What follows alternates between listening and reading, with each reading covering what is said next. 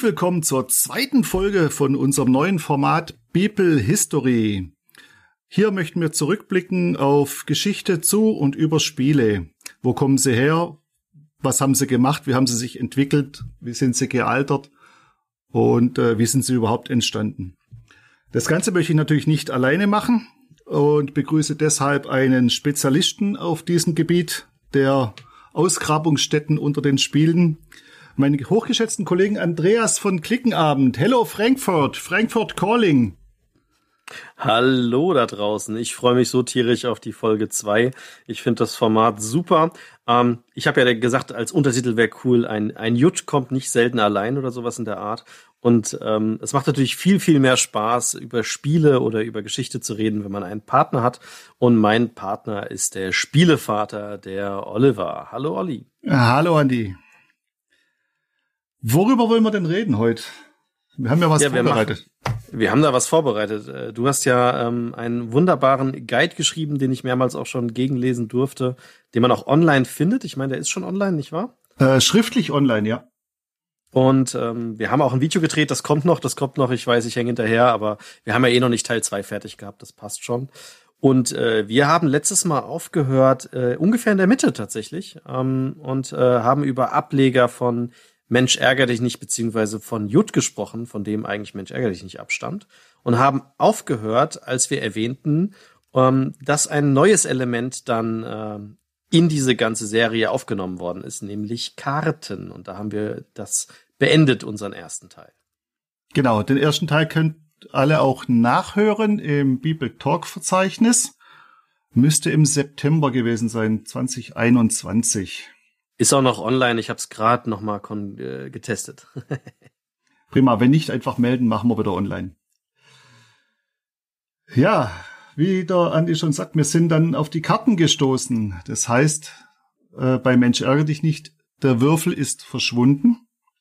Der ja auch sehr glücklich ist, wenn man ihn würfelt. Man weiß nie, was kommt und man kann die, die, die Wahrscheinlichkeit nicht einberechnen, welche Zahl kommt. Ne? Die Wahrscheinlichkeit ist eins zu sechs. Ja, aber jedes Mal halt. Jedes Mal. Ob das jetzt mit Karten besser wird, ich weiß es nicht. Das kommt darauf an, wie die Verteilung ist und wie die Karten verteilt werden. Das machen die verschiedenen Ableger, zu denen wir jetzt kommen, nämlich unterschiedlich. Genau, ich sag ja auch immer, wer Kartenspiele für Glücksspiele hält, der kann nicht mischen. und bei mir wäre das sogar korrekt, Olli. Du kannst nicht mischen. Nee, nee, ich kann mischen. Ich kann sehr gut mischen sogar äh, und auch schummeln, ja. Ja, okay. Dann lass uns mal äh, zum neuen Mensch ärgere dich nicht mit Karten kommen. Und das ist tatsächlich zum ersten Mal meiner Recherche nach aufgetaucht, dann in Kanada. Mhm. Und dort nannte es sich TOC, schreibt sich T-O-C-K. Was eine sehr komische Schreibweise für Kanada ist, so ein Zecker, hätte ich jetzt mal gesagt. Das ist so typisch deutsch, C und ein K. Äh, eigentlich schon, aber die Frage ist natürlich auch, wer hat es nach Kanada gebracht? Mm. Es wird ja, es wird vermutet, dass es mit Siedlern äh, nach Kanada kam und dann möchte man natürlich nicht ausschließen, dass bei den Siedlern es sich hier um Europäer, möglicherweise auch Deutsche handelt. Äh, von dem her ist das CK vielleicht nicht ganz so abwegig. Das stimmt. Auch wenn die Geschichte sagt, es könnten auch Schotten gewesen sein. Und äh, dieses Spiel hat sich dann zuerst in Kanada ausgebreitet mit Karten statt Würfel. In der Regel werden hier, wie heißen die korrekt? Bridge-Karten, glaube ich, gell, oder? Ja, ja. Also Bridge- oder Romy-Karten dann, ne? es kommt aufs Gleiche raus, ähm, verwendet. Das heißt, man hat die typischen ähm, ja, Bilder und Zahlen, die man kennt. Ne? Also eins bis ähm, neun und dann Bube, Dame, König, Ass. Also das heißt, es gab keine Sonderkarten in dem Sinn, sondern die ersten Varianten haben ja immer das klassische Kartenspiel verwendet, das es überall gab. Ja, aber die 10 war auch dabei, Andi. Ach ja, natürlich, Entschuldigung. genau. Also in der Regel ist es dieses 52er Blatt, äh, mhm. stellenweise auch 55, das heißt mit Joker, mhm. auch zum Teil verwendet wurden. Genau. Und du hast ja recherchiert, ähm, in der ersten Variante wurden die Joker aber erstmal ignoriert. Genau. Ähm, das heißt, da gab es einfach nur die gängigen Karten. Und das Lustige jetzt an den nächsten Varianten, ähm, wenn wir auf die Karten zu sprechen kommen, ist ja, dass viele gleiche Funktionen nutzen und auch sehr oft den gleichen Karten zuordnen. Richtig. Also den, oder den gleichen Wertigkeiten, sagen wir es mal so. Das, das zeigt dann auch, dass doch alles irgendwie von einem äh, abstammt und zusammenhängt und nur regional dann gewisse Änderungen gemacht wurden, vielleicht auch um sich äh, abzugrenzen, abzusetzen. Mhm. Oder etwas. Zu viel Zufall, das ist, also das kann Ja. kein Zufall sein, ne? Das ist äh, zu eindeutig. Genau. Und nachdem sich ja dann schon die Ursprungsvariante äh, des Spiels Pachisi oder dann später Mensch ärgere dich nicht weltweit verbreitet hat, war es dann tatsächlich auch mit der äh, Kartengeschichte äh, im Prinzip ähnlich. Auch das hat sich weltweit verbreitet. Wir sprechen heute eben über Varianten aus Kanada, aus den USA, aus dem arabischen Raum, äh, aus dem südafrikanischen Raum äh, und quer durch Europa. Also da ist schon alles, ja, es, es muss irgendwo zusammenhängen, anders kann das überhaupt nicht sein. Und wie du gesagt hast, die Kartenfunktionen deuten ja auch darauf hin. Wir müssten ja jetzt davon ausgehen, dass unsere lieben Hörer vielleicht tatsächlich sowas noch nie gespielt haben und vielleicht nur Mensch ärger dich nicht kennen. Ähm, also sollten wir vielleicht ein bisschen auch drauf eingehen, was denn die Karten ändern. Ähm, äh, die meisten Varianten, und da gehört jetzt dein erstes dazu, ne, das ähm, ähm, aus Kanada, äh, basieren eigentlich darauf, dass man es im Team spielt, also zwei Leute zusammen gegen die zwei anderen, wenn man es zu viert spielt. Und dass die Karten dann initial verteilt werden in einer gewissen Stückzahl, also zum Beispiel jeder fünf oder sowas in der Art. Und wenn man dran ist, würfelt man halt nicht, sondern man spielt eine Karte aus. Und die Karten erlauben einen dann verschiedene Funktionen. Und das Ursprungsding war Ass und König ist im Prinzip die sechs, damit darf ich rauskommen. Ähm, oder aber ich kann äh, die Wertigkeit dieser Karten, nämlich 13, ziehen. Und je nach Variante ähm, war das Ass auch manchmal eine Eins. Richtig, die Eins oder die Elf. Mhm. Nochmal zusätzlich als Zugvariante. Äh, dann kam die Dame mit meist zwölf Felder, der Bube mit elf und dann abwärts gehend von der zehn bis zur zwei oder bis zum Ass. Entsprechend der Wertigkeit war dann die Zugrichtung, äh, die Zugweite bei den Spielen. Der Bube hatte oft mal eine Doppelfunktion.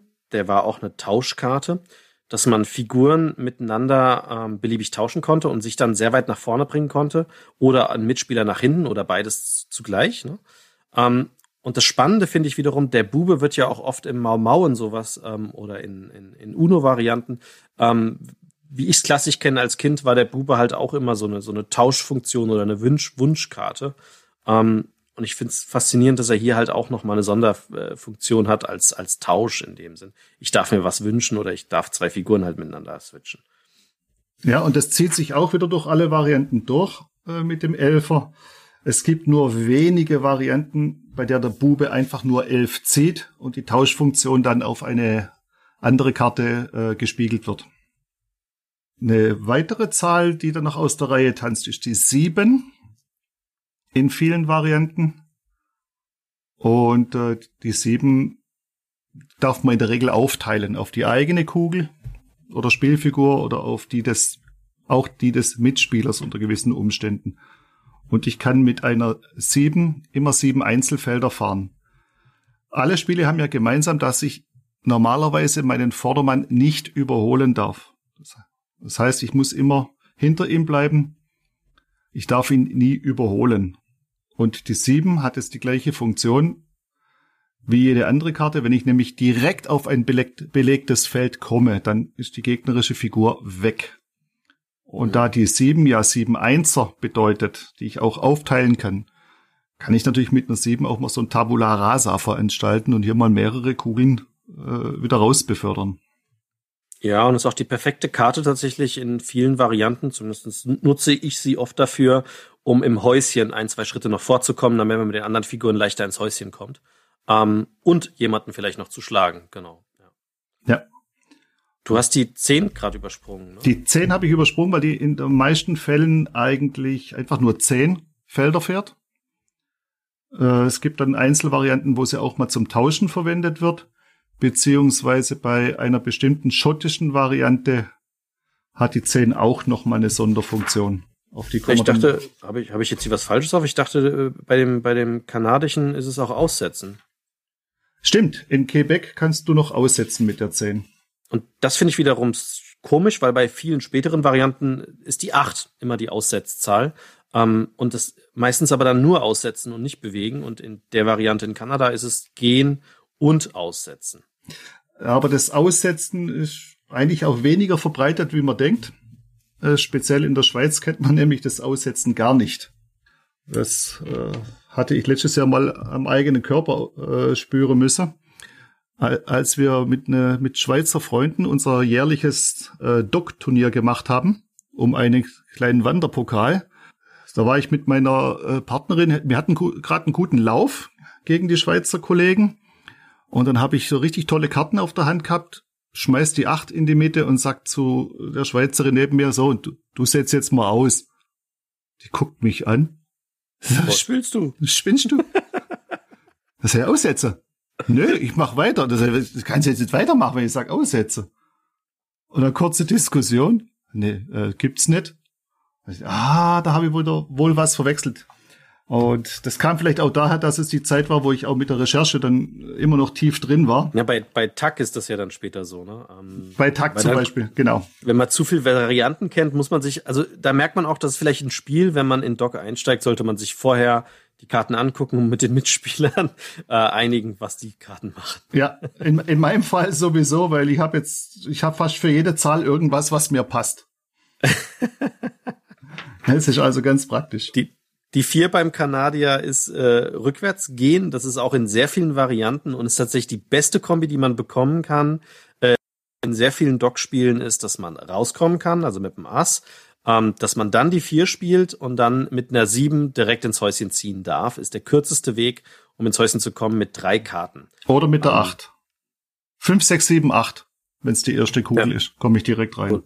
Oder mit der acht, genau. Und äh, die 4 ist aber auf jeden Fall rückwärts ziehen, nicht vorwärts tatsächlich. Bei den, ich kenne zumindest keine Variante, wo man die 4 auch vorwärts ziehen darf. Äh, bei der Schwe beim Schweizer Dock vorwärts oder rückwärts? Ah. Oder, oder war es beim langsam? Ja, Schweizer Variante vorwärts oder rückwärts und bei der deutschen Variante von Schmidt Spiele habe ich auch vorwärts oder rückwärts. Okay. Und die, die anderen sind relativ simpel, weil das sind die einzigsten Sonderkarten, die wir gerade besprochen haben. Die anderen sind einfach nur, geh den Wert nach vorne, aber Achtung, du darfst den Mitspieler ja nicht überholen. Schlagen ist natürlich erlaubt. Ähm, und wenn es halt nicht geht, verfällt der Wert. Ähm, oder man darf mit einer anderen Figur weiterziehen. Und in sehr vielen Varianten ist es so, wenn man seine Kugeln im Haus hat, dann darf man auch mit den gegnerischen, also mit den Teamkugeln ziehen mit seinen Karten. Genau, weil äh, Team hat ja erst gewonnen, wenn beide Spieler alle Kugeln also meistens sind es ja Kugeln, äh, im Ziel haben. Genau. Und die Joker, die ja normalerweise zwei Stück enthalten sind in so einem Set oder maximal vier, ähm, die werden manchmal mit einbezogen, oft werden sie einfach raussortiert, aber manchmal sind es dann Joker und eine beliebige Karte darf man dafür einfach einsetzen. Also es sind wie im Original Romy äh, dann halt Joker. So, das sind eben diese grundsätzliche Kartefunktionen, äh, die die Basis sind für alle. Mhm. Und wenn wir jetzt mal auf der Geschichtsleiste weiter zurückgehen, dann kommen wir nämlich irgendwann zuerst in den USA an. Also um 1930 gab es das Spiel Sorry. Sorry unterscheidet sich jetzt von den späteren Varianten darin, dass es Spielfiguren hatte, wie wir sie erkennen von Mensch ärgere dich nicht und Co., mhm. aber keinen Würfel. Und auch Sorry wurde dann mit Karten gespielt. Allerdings waren das keine Karten, wie wir sie kennen von den Kartenspielen her, sondern es waren 45 Karten nur. In, ich meine sogar in unterschiedlicher Stückelung. Und auch bei Sorry waren dann schon die erwähnten Grundfunktionen da, mit ein paar kleinen Abweichungen, weil die höchste Karte war eine 12. Und da war die 1 und die 2 die Startkarte. Äh, 4 war wieder rückwärts, 7 haben wir aufgeteilt. Und es war kein Teamspiel initial, also es war lange Zeit auf dem Markt, genauso wie das normale ähm, Jut, Mensch ärgere dich nicht, Pachisi, das jeder für sich spielt. Ähm, und faszinierend in dem Fall sogar, weil heutzutage sind wir das ja gewohnt, Ähm, keine 6 und 9 kam vor. Ähm, heute sind wir das gewohnt, dass ja ein Punkt gemacht wird oder ein Unterstrich bei der 6 und 9. Und damit kann man das unterscheiden, aber damals haben sie die 6 und 9 wegen Verwechslungsgefahr einfach weggelassen. Richtig. Was wir, mir an dieser Variante gefällt, ist die Sorry-Karte, die dem Spiel den Namen gibt. Denn spiele ich eine Sorry-Karte aus, kann ich eine eigene Figur ins Spiel bringen, aber nur an einen Ort, an dem bereits eine andere Figur steht. Das heißt, ich komme von draußen und haue direkt einen raus. Eine sehr aggressive Karte auf jeden Fall. Ja, die finde ich super. Aber da gab's ja. nur, nur, nur vier Stück gab's dann von denen. Und was hier anders ist im Verhältnis zu allen moderneren, die danach kamen, ist, die Karten wurden nicht aufgeteilt, sondern man hat einfach eine vom Nachziehstapel gezogen und diese ausgeführt. Das heißt, hier werden zwar Karten verwendet und eigentlich, wenn man die anderen Spiele betrachtet, tatsächlich wird der Glücksfaktor ein bisschen nach unten, also es hat weniger Glück und ist taktischer. Hier ist es aber vom Glücksfaktor ähnlich identisch. Zwar es gibt eine Kartenverteilung und wenn halt alle fünf Einser draußen sind, weiß man, die kommen nicht mehr, so bis sie wieder reingemischt werden. Aber ähm, es wird halt vom Nachziehstapel gezogen. Das heißt trotzdem noch relativ viel Glück enthalten. Genau. Und äh, wie du ja schon gesagt hast, es war eine jeder gegen jeden Variante. Erst viel, viel später, 70 Jahre später, kam eine Team-Variante von Sorry auf den Markt. Und der Verlag ist eigentlich auch noch ein recht bekannter. Das wäre nämlich Parker Hasbro, also heute Hasbro, früher Parker Brothers. Und es war so aktuell, dieses Sorry, dass selbst 2015, was ja noch gar nicht so lange her ist, gab es eine äh, Sorry-Lizenzausgabe auf dem Star Wars Setting und als Spielbrett gab es den Millennium Falcon. Ich hätte das so gern in der Hand. ich habe es aber nirgends gefunden. Ich habe nur die Texte dazu gefunden und die Hinweise, aber ich glaube, das verkauft auch keiner bei eBay oder ähnliches. Verstehe ich als Star Wars-Fan natürlich komplett. Es müsste billiger sein als der von Lego. Hm. Dann hattest du dazwischen äh, kam was raus, auch in den USA, also in den 50er, 1950er Jahren, ähm, wo ich keinen Schimmer habe, wie man es aussprechen soll. Wampu, Wahoo und hatte ein, äh, heutzutage würde man ein indigenisches Volksgesicht auf der auf dem Brett, also ähm, damals hätte man gesagt ein Indianer. Ähm, und äh, war eigentlich nichts weiter als ein als eine Variante von Mensch ärger dich nicht die aber auch mit Karten geliefert worden ist ähm, und tatsächlich die Spielfiguren zum ersten Mal geändert hat, nämlich in dem Design, was heutzutage viele mit Dock, Tack etc. verbinden, nämlich mit Murmeln, also runden Kugeln, was dazu führt, dass das Spielbrett ja Mulden beziehungsweise Ausfräsungen oder Löcher besitzen muss, damit die Kugeln nicht wegrollen. Wobei hier der Übergang ja aus schwammig war. Das ursprüngliche Wahoo war, glaube ich, das ursprüngliche. Da wurde noch gewürfelt und tauchte dann in, auch wieder in Kanada auf unter Wampu. Und da fehlte nur der Würfel und man hat es mit Karten gespielt. Also hier muss irgendwo ein, ein schleichender Übergang stattgefunden haben. Und irgendeiner hat sich halt diese Kugeln ausgedacht, weil erstmal denkt man, eine Kugel ist total unpraktisch, ne, als Spielfigur. Und heutzutage, also ich liebe diese Murmeln. Ich finde, es gibt nichts haptisch Schöneres, als ein Dock mit Murmeln zu spielen. Und ich würde es gar nicht mit normalen Spielfiguren spielen wollen. Aber da muss irgendeiner ja auf die Idee gekommen sein. Das ist gar nicht so, so leicht erstmal initial auf die Idee zu kommen. Komm, wir machen jetzt überall Mulden da rein, weil das ist ja auch produktionstechnisch. In Pappe geht's vielleicht noch, aber in Holz ist das ja schon ein Aufwand auch in der Produktion. Ja, da wurden ge auch gewisse, wie, wie nennt man es, auf einen edlen Look geachtet. Mhm. Uplifting oder so. Ja, ein, ein schönes Uplifting, schönes, schönes Holz, schöne Schnitzarbeiten, handgemalt. Also es waren schon tolle Bretter zu der Zeit, das muss man sagen. Ja, und das, wie gesagt, relativ wenig lässt sich hier über Wahoo, Wampu äh, finden. Es war auch zeitgleich von der Parker Brothers noch ein, äh, ein Spiel Aggravation. Nee, Aggravation, Entschuldigung. Ja, Aggravation. Ja. Und äh, das tauchte dann zur selben Zeit auch auf, aber auch hier hat man relativ wenig, wenig gefunden drüber. Und dann sind wir eigentlich schon in der modernen, äh, nämlich dann kommen wir zu dem, wo eigentlich sehr, sehr viele Leute denken, dass das heutige moderne Doc-Tack davon abstammt. Richtig. Und zwar gibt's die Geschichte aus der Schweiz. In der Schweiz soll angeblich Doc entstanden sein. Wer den Schweizer Dialekt schon mal gehört hat, kann man sich auch gut vorstellen, wenn der Schweizer ein hartes CK ausspricht wie von Tok, dann wird es eher ein bisschen weich und daher wahrscheinlich dann der, der Namenswandel gekommen ist von Tok zu Dog. Das hört sich euch äh, beides ähnlich an, wenn der Schweizer es ausspricht. Ich glaube, auch wenn er Doc sagt, dann heißt es auch nicht Doc, dann heißt es auch eher Doc. also da ist zumindest mal zu erklären, warum das Ding auf einmal Hund heißt. Laut einer Schweizer Website über Doc soll das 1982 in die Schweiz gebracht worden sein. Tatsächlich aus Kanada. Also sind wir, haben wir wieder diesen, diesen Schluss zu Kanada hier. Äh, aber sie hat es nur im Kopf mitgebracht. Also sie hat kein Spiel mitgebracht, sondern nur die Regeln im Kopf. Und jetzt hat meine Recherche aber doch mal ein bisschen ergeben. Es gab wohl unter Umständen vor 82 das Spiel Doc bereits in der Schweiz. Äh, wenn man bei Boardgame Geek ein bisschen äh, recherchiert, findet man eine Variante Doc vom Octopus Verlag. Der ist auch in der Schweiz. Es gibt allerdings nur ein Foto vom Spielmaterial und wenn ich mir das anschaue, dann würde ich das zumindest rein optisch mal vor 82 ansiedeln.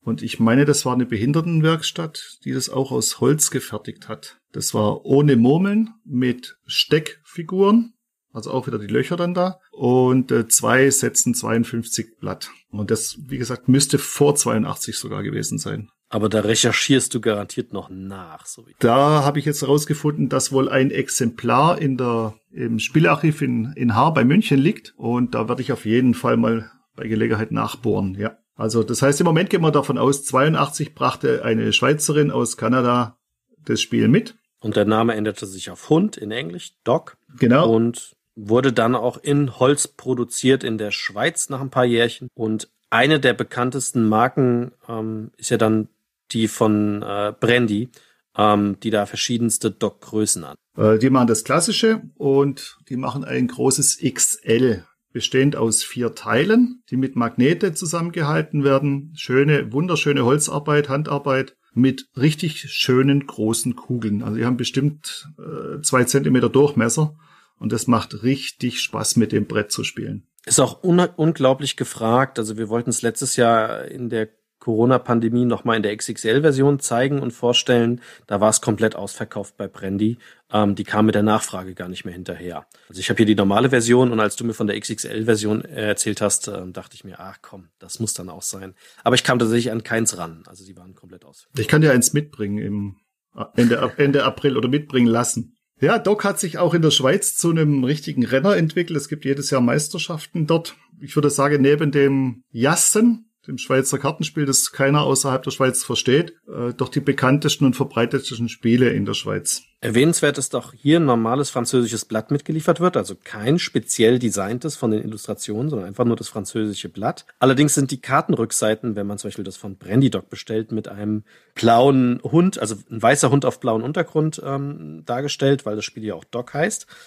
Und die Varianten gehen hier davon aus, dass die Karten verteilt werden und von der Anzahl weniger werden. Richtig, wir fangen mit sechs Karten an. Es wird dann zu Rundenbeginn immer eine Karte blind mit dem Partner getauscht und geht dann runter nächste Runde fünf, vier, drei, zwei und dann wieder sechs. Diese Eigenheit hat sich ein deutscher Verlag etwas später ähm, genommen und hat auf das Holz verzichtet, ähm, nämlich der Verlag, der Mensch ärgerlich nicht so bekannt gemacht hat, Schmidt Spiele und hat ein Dock rausgebracht, allerdings ohne Holz, sondern ganz normal einem Pappplan, auch schön neu illustriert mit eigenem Kartenset, ähm, das sehr in leicht zu verstehen ist, was die einzelnen Sondersymbole bedeuten. Und die haben aber auch gemacht, dass man von der Kartenzahl immer wieder eins abzieht, jede Runde und immer weniger Karten zur Verfügung hat und haben über die Jahre hinweg verschiedene Varianten herausgebracht. Ja, also erstmals erschien es 1997 bei Schmidt und wurde dann 2008 neu aufgelegt. Und dann ging es eigentlich Schlag auf Schlag. Also wir hatten dann die Variante Doc Royal mit ein paar Sonderfunktionen äh, 2012. Das mittlerweile sehr bekannte Black Dog 2016. Mit äh, in der Mitte einem Drehelement, also da war dann so eine Bulldogge dargestellt und die hat sich bewegt ähm, bei bestimmten Ereignissen. Dann hatte man eine Kids-Variante 2018 und irgendwann dazwischen gab es noch eine Deluxe-Variante, das war 2013, die eigentlich, wenn man bisschen ehrlich ist hier, äh, nicht so prickelnd toll aussieht. Es steht zwar Deluxe drauf, aber es gab sogar mal ein Kartenspiel dann später, ähm, ein reines Kartenspiel. Aber ich stimme dir zu, Die Holzvariante von Schmidt ist wirklich nicht Deluxe. Da solltet ihr nicht zugreifen. Das merkt man aber auch, wenn man auf den Preis guckt. Ähm, weil so ein gutes Vollholzbrett kostet halt knapp 100 Euro. Und das Doc Deluxe hat damals irgendwie, ich weiß nicht, 30, 38 gekostet. Das kann ja gar nicht so Deluxe sein, wie wir das kennen. Was dann bei der Schweiz auch noch dazu kam, oder beim Schweizer Doc, äh, es wurde dann erweitert irgendwann auf sechs Spieler. Also meistens gibt es die Option sechs Spieler. Dann spiele ich entweder drei gegen drei oder äh, drei mal zwei. Also drei Teams gegeneinander. Was auch, sehr viel Jux und Gaudi macht auf jeden Fall. Ja, aber es zieht die Sache ein bisschen in die Länge. Klar, ähm, da ist das Tolle, es gibt halt Bretter, ähm, die sind fix. Das heißt, ähm, zum Beispiel auch von Brandy, ähm, nee, nicht von Brandy. Brandy hat ja dieses Puzzle-System. Das heißt, die bieten dann ein Zwischenstück an und man kann zu sechs spielen oder man nimmt das mittlere Teil raus und kann zu viert spielen. Was ich grandios toll finde, dieses Puzzle-System.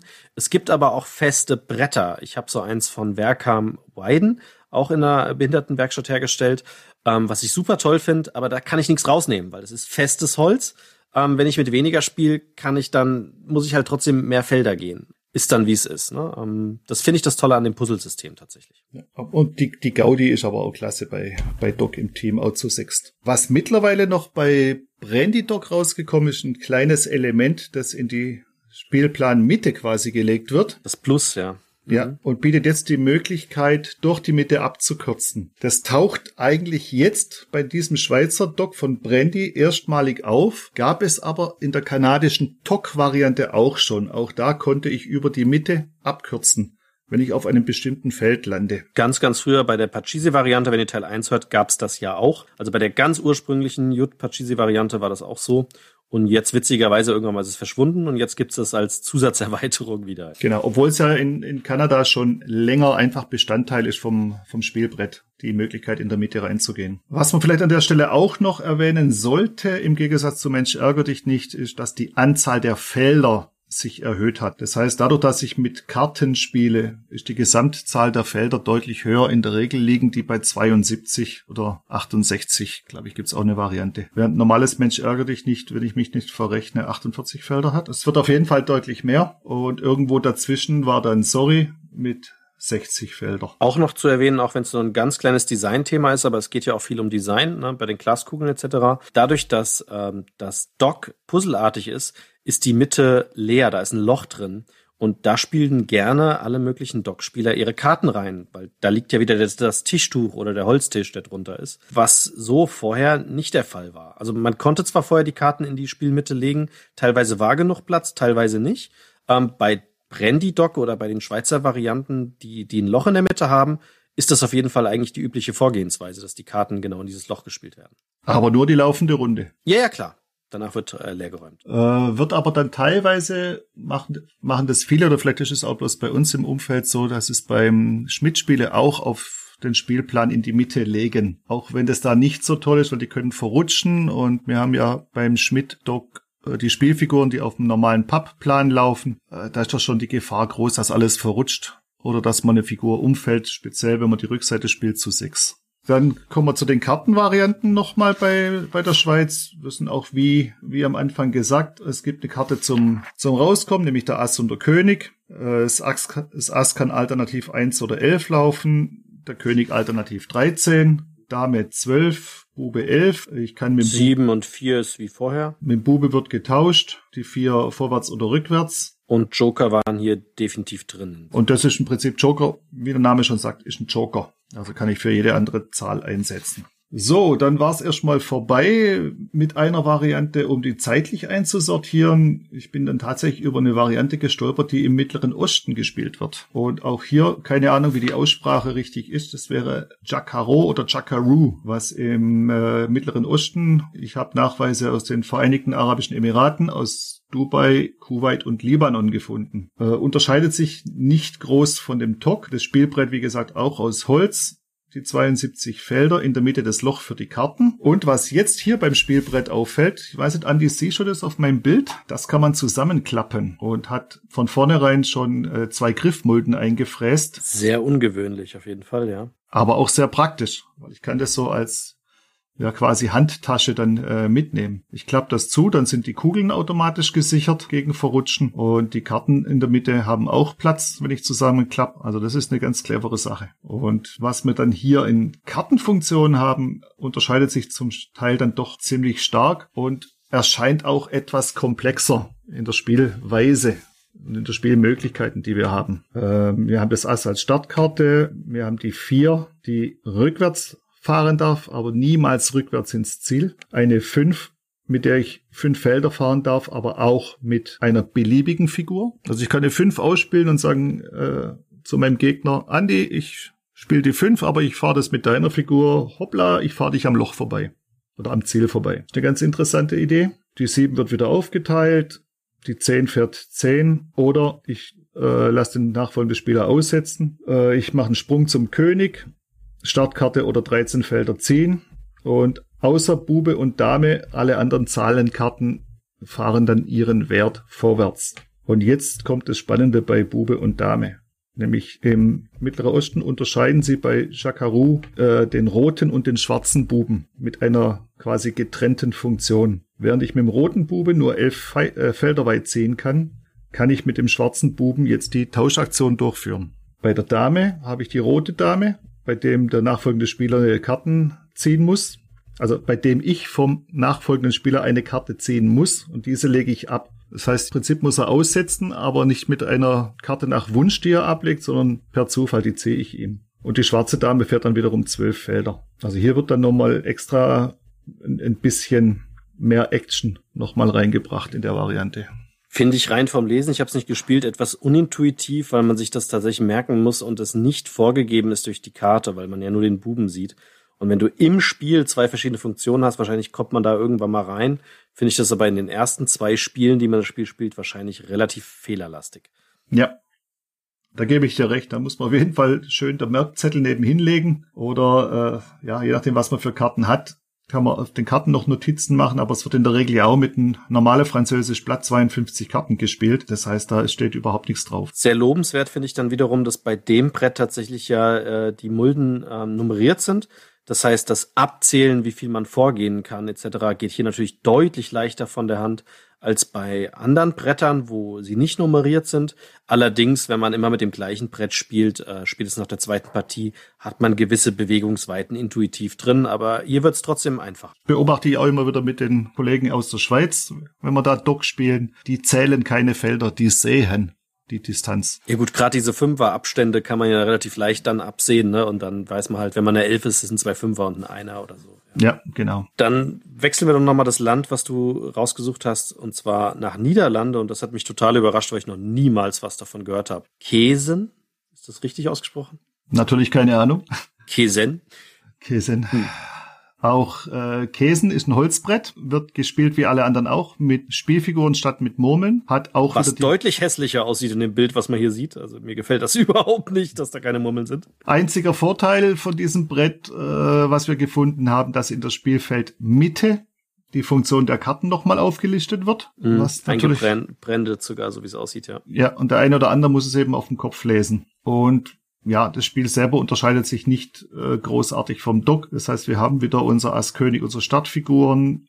Wir haben die, die sieben wieder, die ich aufsplitten kann und ich habe die vier rückwärts. Also das sind so mal die häufigsten Funktionen, die eigentlich so auftauchen. Haben wir ja alle wieder drin. Und das ist dann die holländische Version. Und die hat sich dann auch wieder parallel entwickelt zu Tok, Sorry, Doc und so weiter, wie sie alle heißen. Also da hat man ein bisschen den Eindruck, jedes Land macht ein bisschen Designänderungen, gibt den Dingen einen anderen Namen, was sich halt besser aussprechen lässt oder wo man irgendwo einen Bezug zu, zum Spiel oder vielleicht auch zum zu Dock wiederherstellen kann oder Dock. Und diese Variante gibt es auch als Brett für vier Spieler und für sechs Spieler. Und dann haben wir natürlich eine sehr bekannte Variante, weil wir beide ja auch aus Deutschland kommen und deutsche Podcasts und Produkte machen.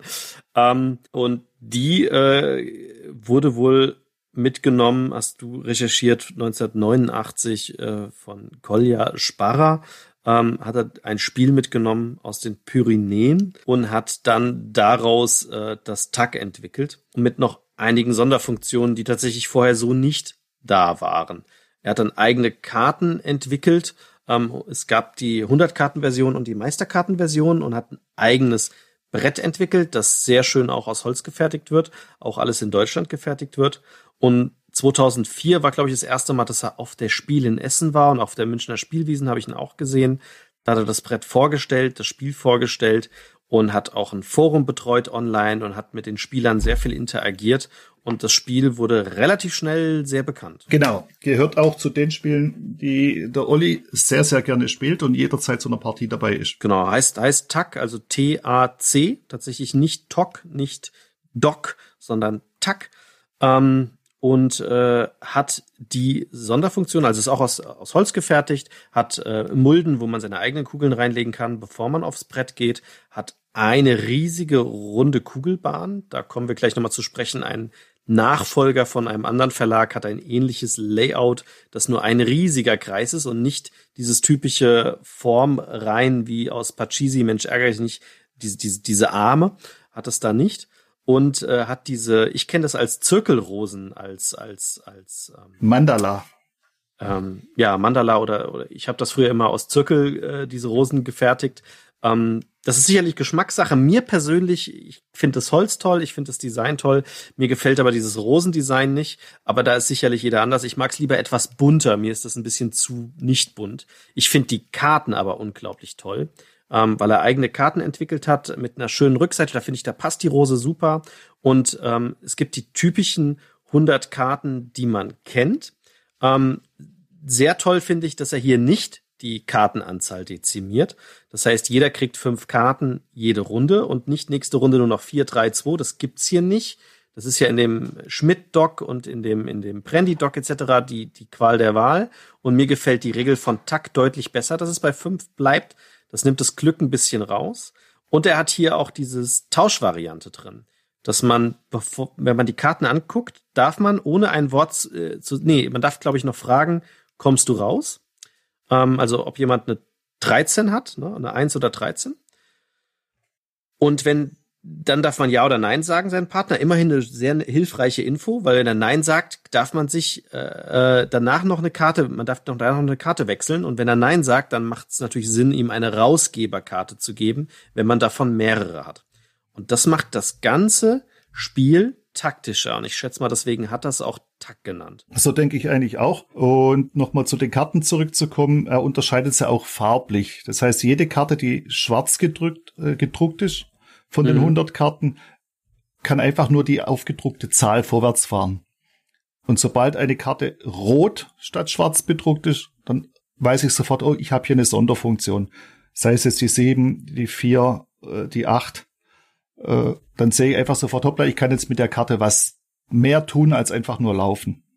Und er macht es sehr einfach. Er greift auf Symboliken zu, die man kennt. Zum Beispiel bei der 4 rückwärts ist im Prinzip das Symbol eines Pfeils da, äh, was man kennt vom, vom, ähm, ja, von einfach schon von Videorekordern aus meiner Zeit. Ähm, bei der 13 ist es ja auch drauf der Pfeil, der heißt, ich darf rauskommen. Und äh, bei der 4 sieht man, dass er rückwärts zeigt. Äh, das wäre bei damals bei der VHS-Player äh, rückwärts spulen. Das kann man hier sehen. Das heißt, tatsächlich finde ich, die Symbolik ist zwar abstrakt gehalten, aber ich finde sie sehr intuitiv, wenn man das Spiel einmal erklärt, dass die Leute sofort verstehen. Ähm, und wenn sie das nächste Mal die Karte sehen, wissen sie, was das heißt. Bei der sieben sind zum Beispiel sieben einzelne rote Punkte drauf und dadurch werde ich erinnert, ah, ich darf sieben Einzelschritte gehen. Ähm, ich finde, das hat er sehr, sehr clever gelöst tatsächlich. Erwähnenswert hier ist noch, dass es keine Elf gibt. Also ich, wenn ich mal äh, Distanz habe von elf zu meinem Hintermann, laufe ich zumindest mal nicht Gefahr, dass er mich in der, im normalen Spiel direkt raushauen kann. Also elf ist immer so, gibt immer so eine gewisse Sicherheit. Und das wird auch abgezählt in Spielen. Ne? Also ich zähle das dann ab und dann sage ich, ich weiß, da kann mich eigentlich erstmal keiner so einfach schlagen. Das ist schon cool. Ja, ja es gibt nur eine Karte, mit, mit der ich dann nicht sicher bin, aber die gibt's dann nur in der Meistervariante. Weil in der Meistervariante gibt's noch mal vier Sonderkarten, die jetzt ins Spiel kommen. Das sind aber auch Einzelkarten. Also gibt's vier Stück und jede gibt's nur ein einziges Mal. Und da haben wir zum einen den Krieger, wie er sich nennt. Das ist genau die Karte, die mir bei elf Feldern äh, zum Verhängnis werden kann. Dann spiele ich meine Kriegerkarte aus. Dann laufe ich mit meiner Kugel so lange vorwärts, bis ich eine andere Kugel treffe. Und die ist weg. Ob das zwei, vier, sechs, zehn, zwanzig, dreißig Felder sind, ist egal. Das heißt, ich mache damit einen Riesensprung vorwärts und schmeiß dabei noch eine andere Kugel raus. Kann mir allerdings unter ganz verrückten Umständen äh, zum Verhängnis werden, denn es gibt beim TAC auch laut Spielregel eine ganz, ganz goldene Regel. Und die heißt, wer kann, der muss. Mhm. Das heißt, habe ich eine Karte auf der Hand, die ich spielen kann, auch wenn sie nicht zu meinem Vorteil ist, und es ist die einzige Spiel Karte, die ich spielen kann, dann muss ich sie spielen. Das kann im dümmsten Fall dazu führen, ich habe nur noch den Krieger auf der Hand. Außer mir hat niemand eine Kugel auf dem Kreis. Ich habe die einzige Kugel im Kreis. Dann muss ich, weil ich dran bin, den Krieger spielen und fahre mir damit quasi selber in die vier Buchstaben. Ja gut, oder du hast zwei Kugeln im Kreis, das macht's nicht besser. Das macht's nicht besser. Dann bleibt wenigstens eine übrig. Im anderen Fall bin ich tatsächlich dann selber weg. Dann, ja. gibt, dann gibt es den Teufel.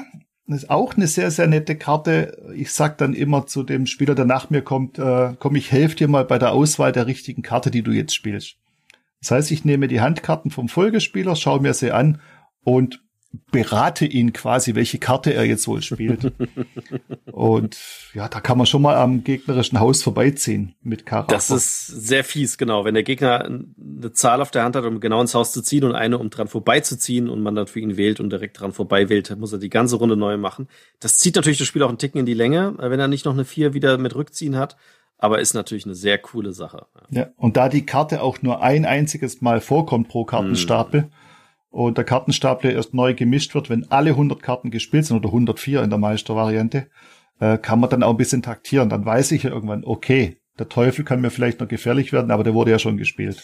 Ja, und er kommt ja auf jeden Fall dran. Ähm, das heißt, natürlich sind die Karten teilweise nicht so mächtig, wenn sie in den ersten Runden kommen, wo jeder erst noch so anfängt zu ziehen und je später im Kartenstapel, umso mächtiger werden sie.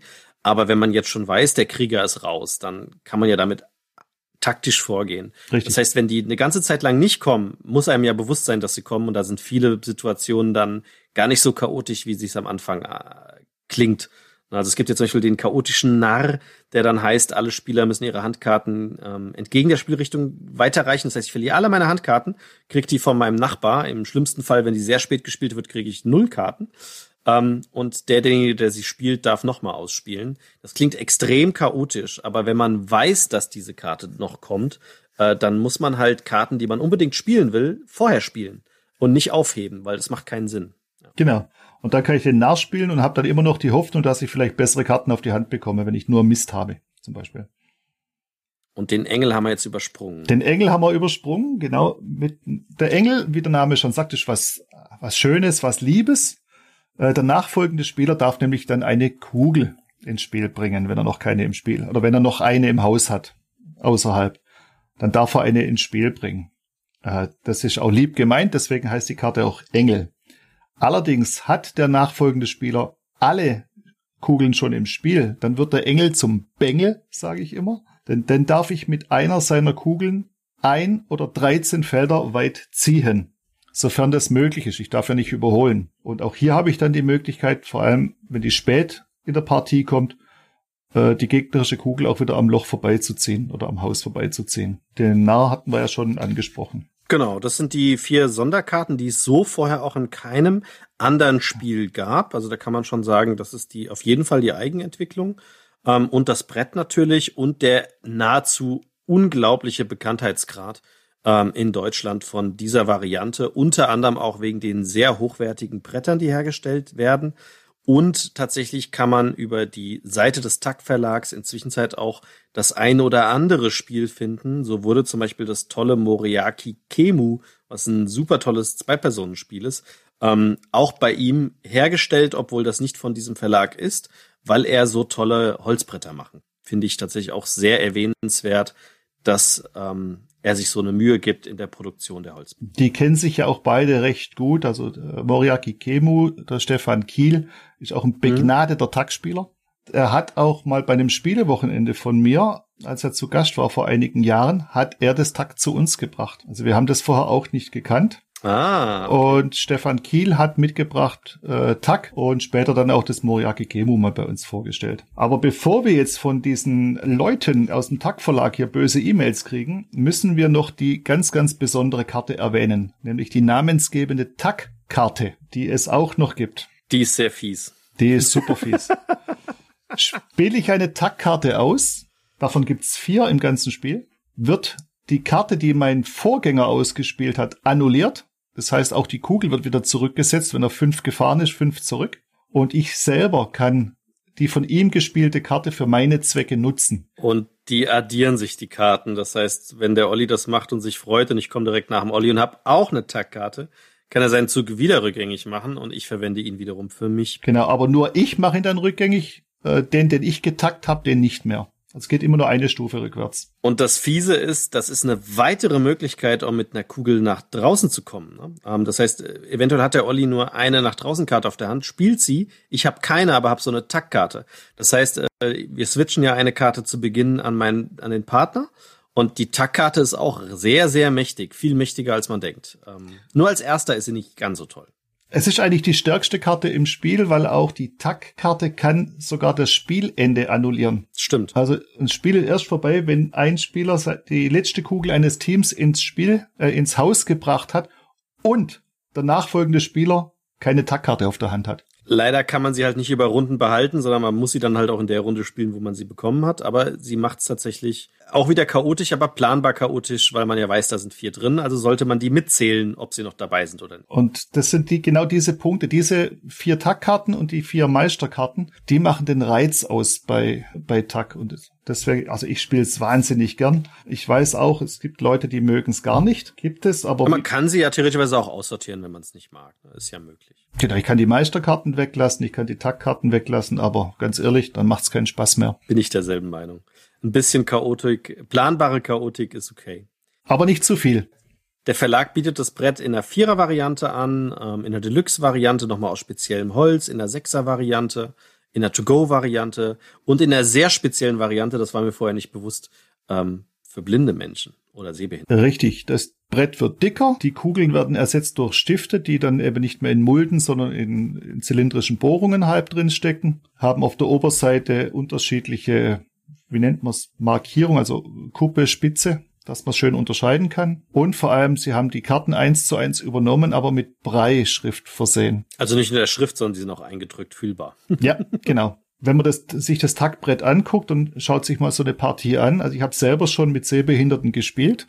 Es ist faszinierend, wie die Leute in ihrem Kopf das komplette Spielgeschehen quasi vor sich sehen. Absoluter Wahnsinn. Die tasten das ab, die die wissen nach jedem Zug, wer wo steht. Also so, so ging es mir in der Partie. Das war eine Hammererfahrung.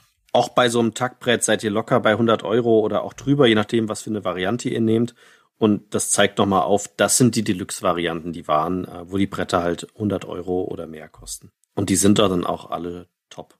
Ja, das Standardbrett hat 49 mal 49 Zentimeter, liegt so bei 100 Euro ungefähr. Es gibt eine kleine Version vom Viererbrett. Das hat 36 mal 36. Das ist ein Tick kleiner. Ich meine sogar die Karten sind etwas kleiner. Aber da mein Rat, Finger weg, die 20 Euro drauflegen und dann habt ihr das große.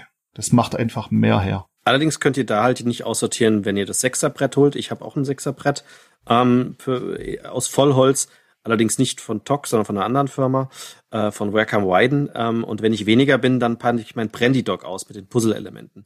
Das heißt, wenn ihr so ein großes Brett zu sechst holt, stimme ich dir zu, macht unglaublich viel Spaß. Aber äh, wenn man zu viert spielt, muss man dann entweder Felder weglassen oder hat einen längeren Weg, weil man halt nichts rausbauen kann aus so einem Vollholzbrett. Genau, deswegen, also bei sechs bin ich auch beim, beim Brandy und ich kann ja auch die Tackkarten am Brandy-Brett äh, verwenden, das funktioniert. Aber also ich spiele beides gerne. Die Regelunterschiede sind minimal. Ich habe es vorhin schon gesagt. Also beim Tack kann ich mit der 8 aussetzen lassen und äh, den Schweizer interessiert das überhaupt nicht, wenn du sagst aussetzen. Beim Tack kann ich mit der 4 auch rückwärts, wenn ich knapp am Ziel vorbeigefahren bin, rückwärts ins Haus einziehen, was ich bei der Schweizer Dock-Variante zum Beispiel auch nicht kann. Ich muss immer von hinten über das Startfeld ins Haus bei Doc und bei Tack ist es egal, ich muss einfach nur rein. Genau, das war der große Slot Tack, das man kennen sollte, wenn man in Deutschland lebt, äh, würde ich auf jeden Fall sagen und kann man wärmstens empfehlen.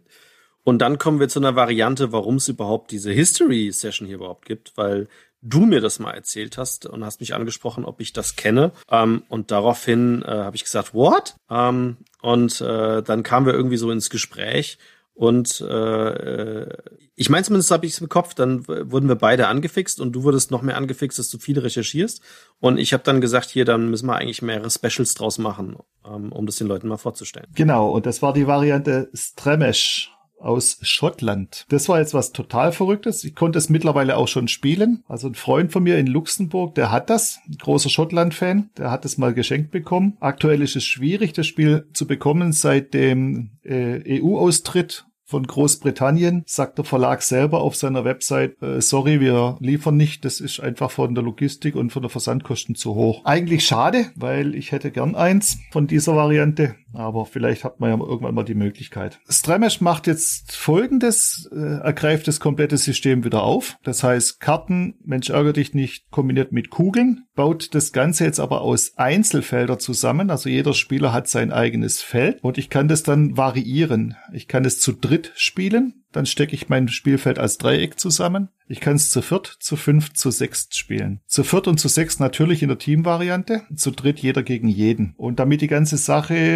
äh, sich auch marketingmäßig gut verkaufen lässt, hat man dem Stremisch gleich noch eine Geschichte hinterher gejagt, indem man das ganze Spiel nämlich einfach mal äh, 300 Jahre zurückdatiert hat oder 250 Jahre zurückdatiert hat und behauptet, äh, dass diese Variante aus Schottland bereits seit 1776 bekannt sein soll. Klingt natürlich extrem heiß und man könnte dann vermuten, dann ist er natürlich der Vorgänger von Tok und Doc und Tack und so weiter. Dem ist aber nicht so. Wahrscheinlich ist das Spiel erst 2011 auf den Markt gekommen. Das lässt sich auch einfach recherchieren. Ja, was sagen wir zu den Karten? Auch die Kartenfunktionen sind hier wieder ähnlich als es bekannte. Allerdings haben sie jetzt auch wieder ein paar Besonderheiten. Die habe ich jetzt nicht zur Hand. Warte.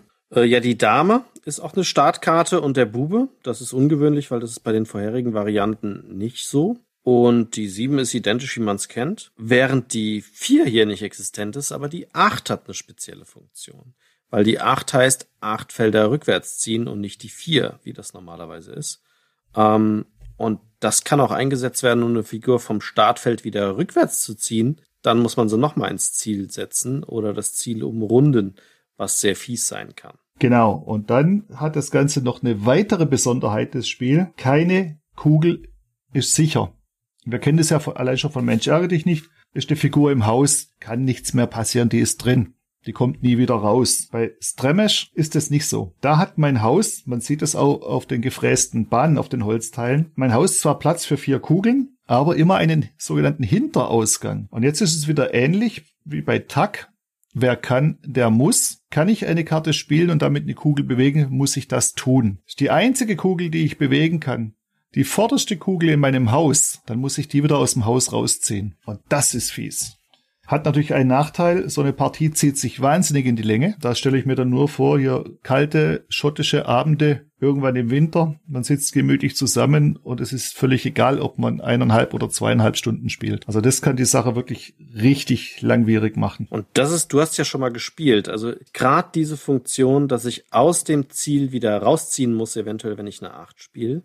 Plus, dass ähm, ich durch den Joker überall schlagbar bin, was wir noch gar nicht erwähnt haben, äh, zieht sich das Spiel eventuell gegebenenfalls sehr in die Länge. Ne? Ähm, war das bei dir in der Partie so? Ich meine, mich hat es zwei, dreimal getroffen, dass ich wieder eine Kugel rausziehe und das ist ungefähr bei jedem gleich. Es geht wir haben uns ja nebenher hat man unterhalten, stilecht natürlich einen, äh, einen, schottischen Whisky dazu getrunken. Es geht, weil man sitzt ja zusammen, um hier die Runde zu spielen und um den Spaß zu haben. Und da gehört es einfach dazu. Wenn ich nicht kann, wenn ich meine Karten vielleicht auch falsch time, dann muss ich eben noch mal eine rausziehen. Und bei der acht muss ich dich korrigieren. Die acht ist eigentlich die wie die vier. Das heißt, ich ziehe sie rückwärts. Ich kann dann also mit dem König raus, mit der acht rückwärts und dann mit einer beispielsweise zehn vorwärts und ins, ins Haus zu ziehen. Also ich ziehe mit der acht nicht zwingend aus meinem Haus raus, sondern immer nur vom Startfeld. Ja, aber es kann auch passieren, dass du aus dem Haus rausziehen musst oder nicht. Ja klar, wenn die, wenn diese Situation kommt, dass es die einzige Karte ist, die ich spielen mhm. kann. Ja, das meinte ich, ja genau. Ja. Mhm. Aber auch sie geht eigentlich immer rückwärts. Die acht geht immer rückwärts. Also ich finde das spannend, dass du sie halt zu dritt und zu fünft spielen kannst. Das finde ich tatsächlich einen sehr spannenden Aspekt würde mich mal echt interessieren, das zu spielen. Ich habe jetzt mal gerade wieder die Webseite aufgerufen vom Verlag, äh, aber du hast ja schon erwähnt, das ist gerade sehr schwierig und tatsächlich das erste, was aufgeht, wenn man auf die Verlagswebseite geht, ist, dass sie die letzten zehn Jahre diese Spiele produziert haben, aber seit der Brexit jetzt durch ist, nach dem Brexit, ähm, ist der Verlust des deutschen Markets ähm, äh, sehr heftig, sagen sie, wegen den äh, extra Versandkosten und der Steuer etc. Und das hat dazu geführt, dass sie keine Games mehr produzieren, bis auf weiteres. Das heißt, in diesem Fall steht auf der Webseite, handelt es sich um ein Spielprodukt, was aktuell nicht mehr produziert wird wegen dem Brexit, weil die wahrscheinlich ihre Hauptkundschaft verloren haben, nämlich aus Deutschland, die das kaufen. Ja, nicht nur aus Deutschland, ich vermute halt mal aus ganz Europa. Oder Ach so, ja, richtig, e ganz EU. Europa, ja, richtig. Und das ist schon heftig, weil das ärgerlich ist für unsere ganze, ja, für unser ganzes Hobby, dass so eine Sache dazu führt, ähm, dass ja dann ein Spiel auch einfach verschwindet. Vielleicht auch wiederkommt, aber vielleicht halt auch nie wieder. Apropos wiederkommt und nie wiederkommt. Wir waren ja jetzt bei 2011 ungefähr. Der nächste Schritt wäre gewesen 2019. Auch ein ganz aktueller Recherchefund von mir, nämlich eine Variante aus Frankreich. Ein Holzbrett mit Kugeln, mit Karten. Kam Anfang 2019 auf den Markt. Dort wurde auch die Firma in Frankreich äh, beim Handelsregister registriert und ist kurze Zeit später direkt wieder verschwunden. Man findet heute so gut wie nichts mehr. Es gibt noch bei dem großen Online-Händler gibt's noch das Spiel gelistet, aber als nicht lieferbar. Und es gibt eine Facebook-Seite vom Verlag. Ich spreche hier von dem äh, DocTag, schreibt sich D-O-G-T-A-G vom französischen Verlag Blackbird. Aber wie gesagt, 2019 aufgepoppt und relativ schnell wieder verschwunden. Also da lässt sich auch nichts mehr finden. Ich habe ein Bild gesehen von der Übersicht der Kartenfunktionen und da sieht es aus im Prinzip wie bei Doc. Also 1 und 12 sind Zahlenkarten nur, 1 und 12 komme ich raus. 1 und 13 komme ich raus, äh, vier rückwärts, sieben aufteilen und die 11 zum Tauschen, meine ich. Aber mehr ist darüber nicht bekannt. Ich habe bei meinem Bericht auf meiner Website mal noch ein Bild mit verlinkt zu dem DocTag. Äh, könnt ihr euch da mal anschauen. Also hast du da irgendwie Berührung gehabt? Nee, leider gar nicht. Also ich habe es auch nur gesehen, weil du es mir dann geschickt hast, aber nee, hatte ich null Berührung. Während das nächste dann, der letzte Ableger, der glaube ich da ist, ne? oder der einer der neuesten, ähm, der ist mir tatsächlich vorher aufgefallen, weil die ganz, ganz viel Facebook-Werbung gemacht haben. Und dann hattest du ja, als du hier warst, mal ein Exemplar davon mitgebracht vom Nautilus und dann konnten, konnte ich mir das mal anschauen, zumindest in deinem Exemplar. Genau, 2020 tauchte das Spiel auf Nautilus. Das sind äh, vier Jungs aus München, die das als Startup quasi gemacht haben. Auch hier haben wir ein Holzbrett mit der Bewegungsmöglichkeit im Kreis, wie beim Tack. Auch hier haben wir Kugeln. Wir haben die Handarbeit der Holzbretter. Ich meine, das wird auch in der Nähe von München in ihrer Behindertenwerkstatt gemacht.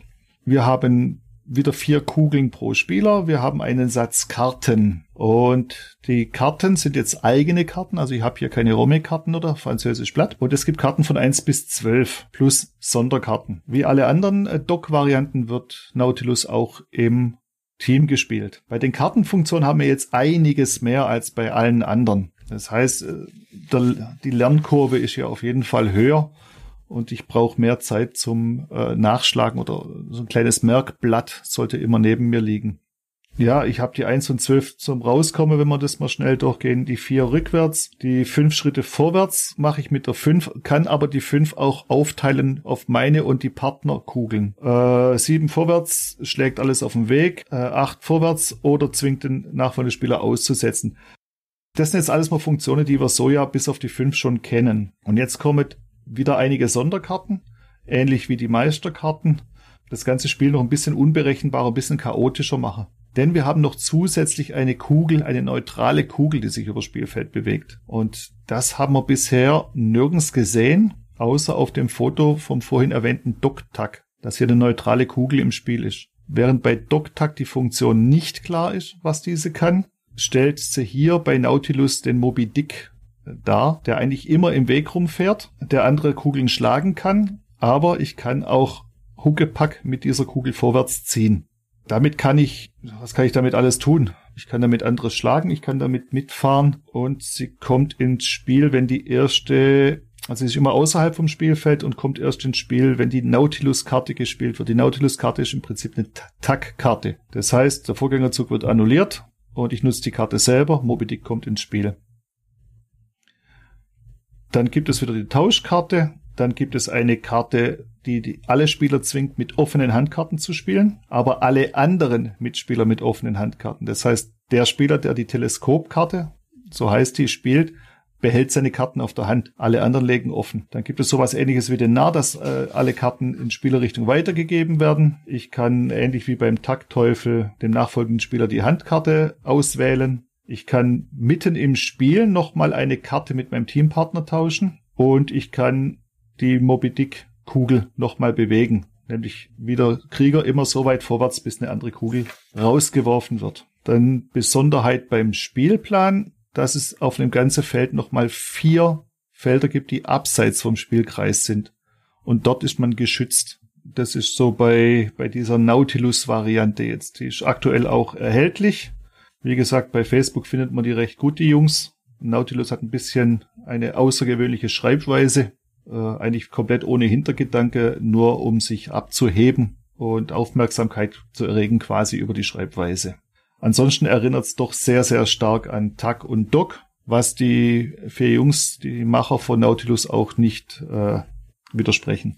Sie haben sich davon, also von Doc und Tuck inspirieren lassen. Geben sie ganz offen zu, ist ja auch okay. Als Besonderheit haben wir dann noch die Nachhaltigkeit bei diesem Spiel. Also wir haben Holz, wir haben für die Kugel ein Leinensäckchen. Wir haben die Spielkarten. Die Spielkarten werden geliefert mit einer Papierbanderole. Das heißt kein Plastik. Und das ganze Spiel kommt in einen Pizzakarton. Das sieht absolut witzig aus. Es ist zwar innen drin nochmal eine Baumwolltasche, um das Spiel einzupacken, aber Versand oder Handelsverpackung ist tatsächlich ein Pizzakarton steht schön Nautilus drauf und wenn man den Karton umdreht, dann steht schön in der Ecke hier Lebensmittel echt, Pizza und so weiter drauf. Ja, ganz witzig. Ja, und das wäre dann die letzte Variante, die ich so direkt jetzt gefunden habe. Zum Pizzakarton noch was, äh, hattest du erwähnt, was ich ein bisschen strange fand. Ich verstehe zwar, warum sie es machen. Also Pizzakarton ist okay, aber die Anleitung ist auch nicht im Spiel enthalten. Die muss man sich runterladen oder selbst ausdrucken.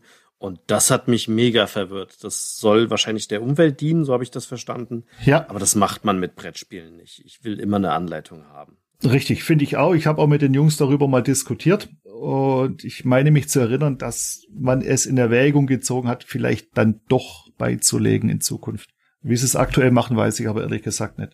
Aber es stimmt, dadurch, dass ich natürlich jetzt auch mehrere Sonderkarten habe und die ich gerade am Anfang ja oft nachlesen muss, ist es schon lästig, wenn ich das jetzt irgendwo noch nebenher auf dem Tablet anschauen muss oder mir ausdrucken muss. Und speziell, wenn ich es mir ausdrucken muss, äh, dann habe ich für die Umwelt auch nicht viel gewonnen. Ich behaupte mal, äh, die Druckerei druckt umweltfreundlicher so eine Spielregel wie ich daheim mit meinem Tintenstrahldrucker. Vermutlich. Hoffentlich. Hoffentlich. Garantiert. Ja, was gibt es noch zu sagen zu der ganzen Geschichte? Du hast noch äh, äh, ein, ein letztes mir doch vorhin geschickt, das haben wir jetzt noch gar nicht erwähnt. Also es gibt noch ein paar, paar ausgefallene Sachen, die sehr ähnlich funktionieren, aber da findet man nicht so viel online zu. Äh, du hattest mir vorhin geschickt, dass ähm, was, dieses Afrika-Ding. Ähm, ah, Mora Mora. Mhm. Mora Mora. Im Prinzip ist es eine Doc Variante aus 1997 steht hier bei mir. Und ich muss mir das so vorstellen, der Spielplan ist jetzt nicht mehr rund oder sternförmig, kreuzförmig, sondern die Felder verlaufen entlang der Kontur der Insel Madagaskar. Und das Ganze tauchte dann auch auf, ich meine, in der Schweiz wiederum, zusammen mit einem Fairtrade-Projekt von Madagaskar. Ich habe Spielfiguren, ich habe Karten, die Karten haben Zahlen, sind keine Spielkarten, wie wir sie kennen, sondern haben alle unterschiedliche Bilder der Tierwelt von Madagaskar. Das Ganze kommt als Holzbrett in einer wunderschönen Holzbox. Aber wie du sagst, mehr hat sich jetzt darüber nicht finden lassen. Und ich kann noch erwähnen, also ich habe ein Dockbrett auch von einer ähm, Werkstatt, ähm, die mit, äh, ja, eine Behindertenwerkstatt. Und mein Brett heißt Werkheim Weidenbrett, auch aus der Schweiz. Und das persönlich hat mir extrem gut gefallen, weil es aus Vollholz ist, aber sehr bunt. Ähm, und ich fand dieses Bunte einfach typisch, Mensch, ärgere dich nicht, Pachisi-Style. Und das hat mir sehr gut gefallen. Mir gefallen aber da auch wieder die normalen Regeln nicht, weil ich habe in einen, ich mag diese Regeln mit diesen dezimierten Karten nicht. Und ich spiele das Spiel tatsächlich dann mit Taktkarten, ähm, weil mir die Tackregeln besser gefallen, aber mit diesem Brett, weil mir das Brett besser gefällt. Also auch so Kombis könnt ihr natürlich jederzeit fahren, dass ihr Bretter und Karten oder Regeln mischt.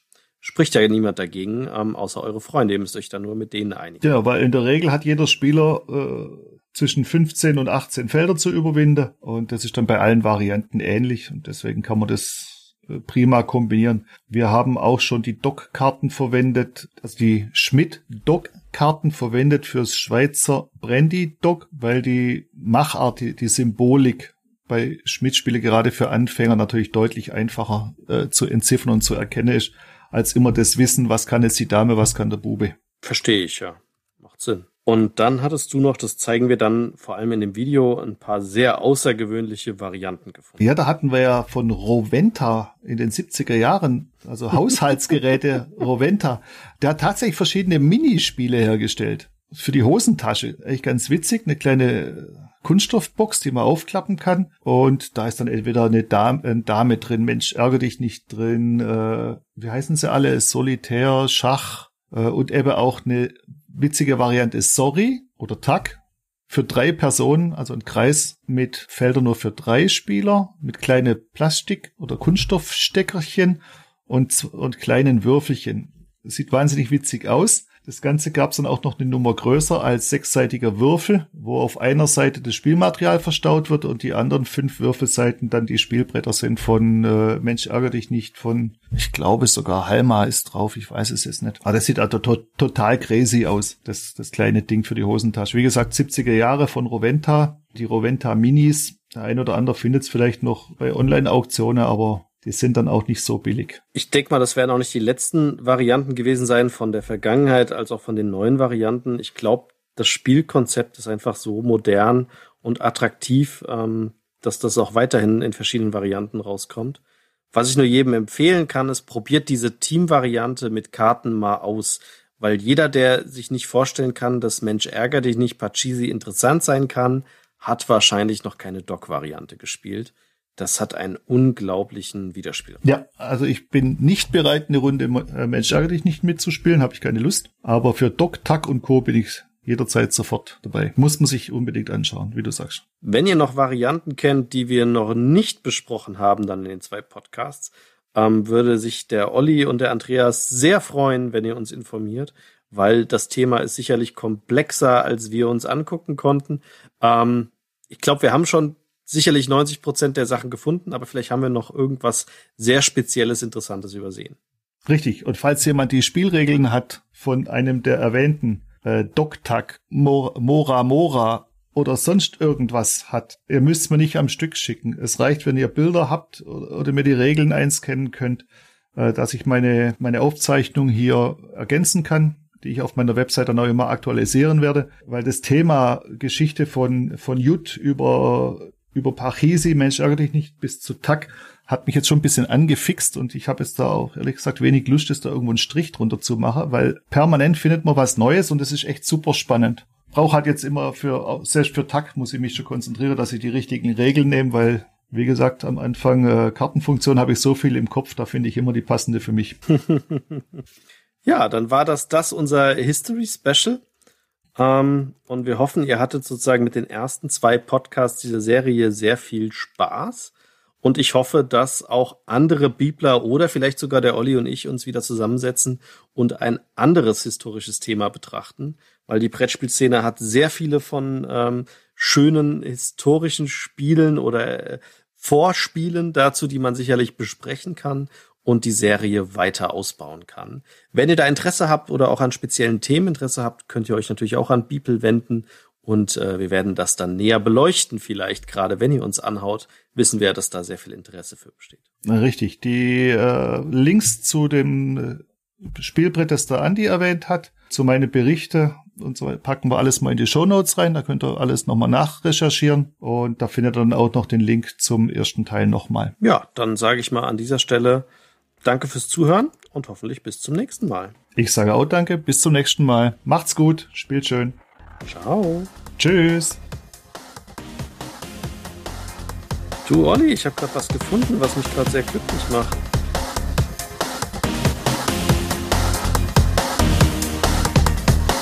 Das war Beeple Talk, der monatliche Podcast von Beeple, dem Brettspielblogger-Netzwerk. Weitere Informationen unter www.beeple.de.